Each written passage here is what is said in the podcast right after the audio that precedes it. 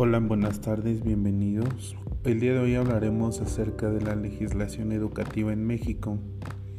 La educación educativa en México es uno de los factores más importantes de la vida en la sociedad mexicana.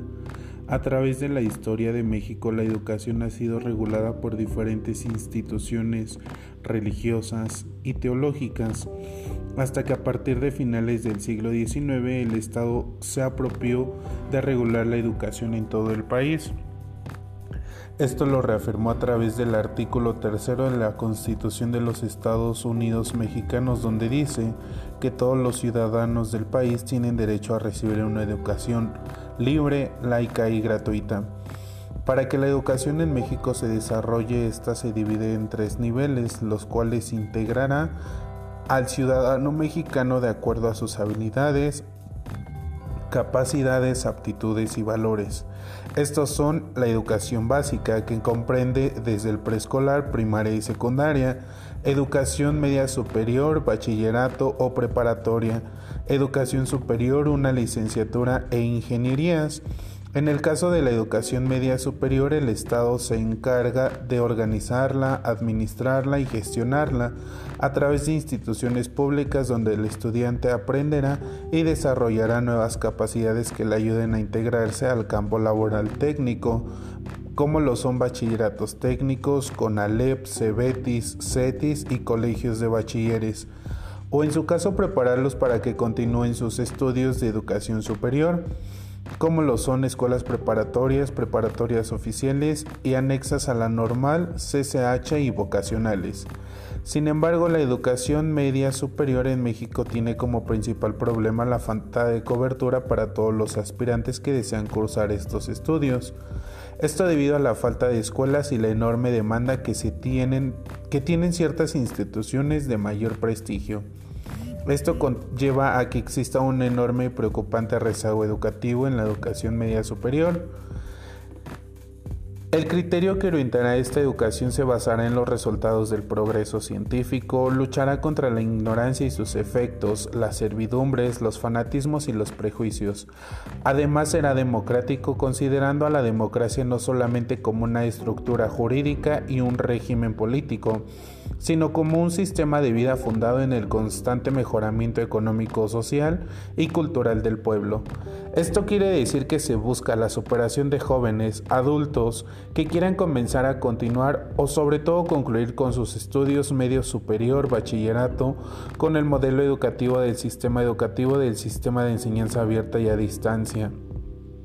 De acuerdo a la Ley General de Educación, el programa de preparatoria en línea contará con equidad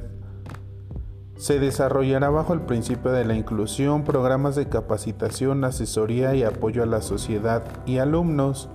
y prestarán servicios educativos para atender a quienes abandonaron el sistema regular y se encuentran en situación de rezago educativo para que concluyan la educación básica y media superior, otorgando facilidades de acceso, reingreso, permanencia y egreso tanto a mujeres como a hombres. Fortalecerán la educación especial la educación inicial incluyendo a personas con discapacidad. Otorgarán apoyos pedagógicos a grupos con requerimientos educativos específicos, tales como programas encaminados a recuperar retrasos en el aprovechamiento escolar de los alumnos. Establecerán y fortalecerán los sistemas de educación a distancia. Un nuevo modelo se centra en los estudiantes, junto con ellos tutores, facilitadores, conformarán comunidades colaborativas de aprendizaje que podrán comunicarse de manera síncrona y asíncrona a través del uso de redes sociales y conferencias dentro del aula, brindar educación pertinente para formar individuos que, a través del aprovechamiento de las nuevas tecnologías, aprendan a conocer, aprendan a hacer, aprendan a convivir y sobre todo aprendan a hacer favorecer su formación integral. Conforme a la Ley Orgánica de la Administración Pública Federal, la cual fue creada, ya está fundamentada en el artículo 90 de la Constitución Política de los Estados Unidos, la cual se divide en la administración centralizada y paraestatal. Se utiliza como un mecanismo que ayuda al gobierno para emplear correctamente la autoridad sobre los suministros necesarios, sobre todo los objetivos hacia la sociedad, para que se pueda llevar a cabo una mejor educación. Tomando en cuenta que eh, pues para esto de la educación, sí va a ser necesario como tal el llevar ciertas ciertas costumbres, ciertas leyes, como bien lo mencionábamos. Eh, debido a esto, la educación en México tiene su sustento en el artículo tercero de la Constitución Política de los Estados Mexicanos y enmarca las características principales como se ha de impartir la educación en el país, a que saber son obligatoriedad, laicidad y gratuidad y calidad, artículo 31 constitucional,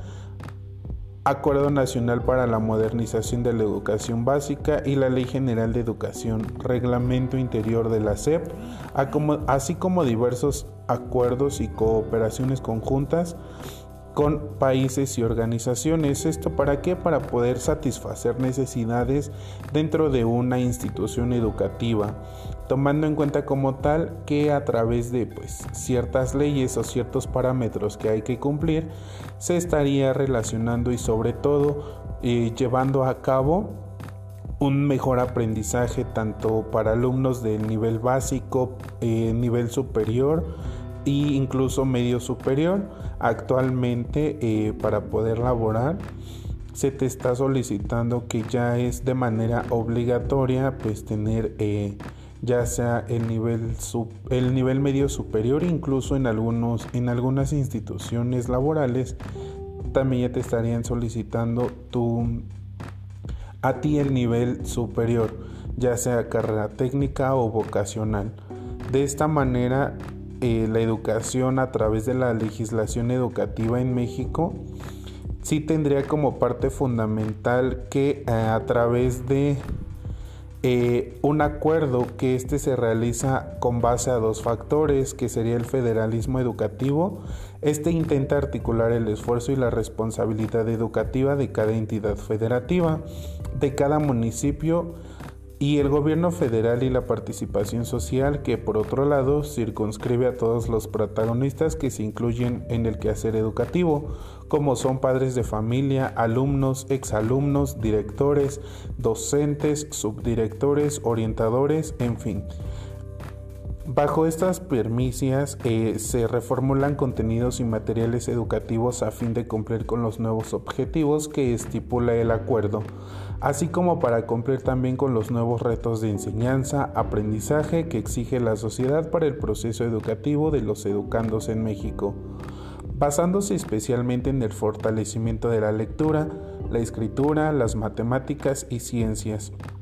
Por otro lado, se reformula la función magisterial y se fortalece la capacitación docente, el sistema de sueldos y salarios y la carrera magisterial y el aprecio social al maestro.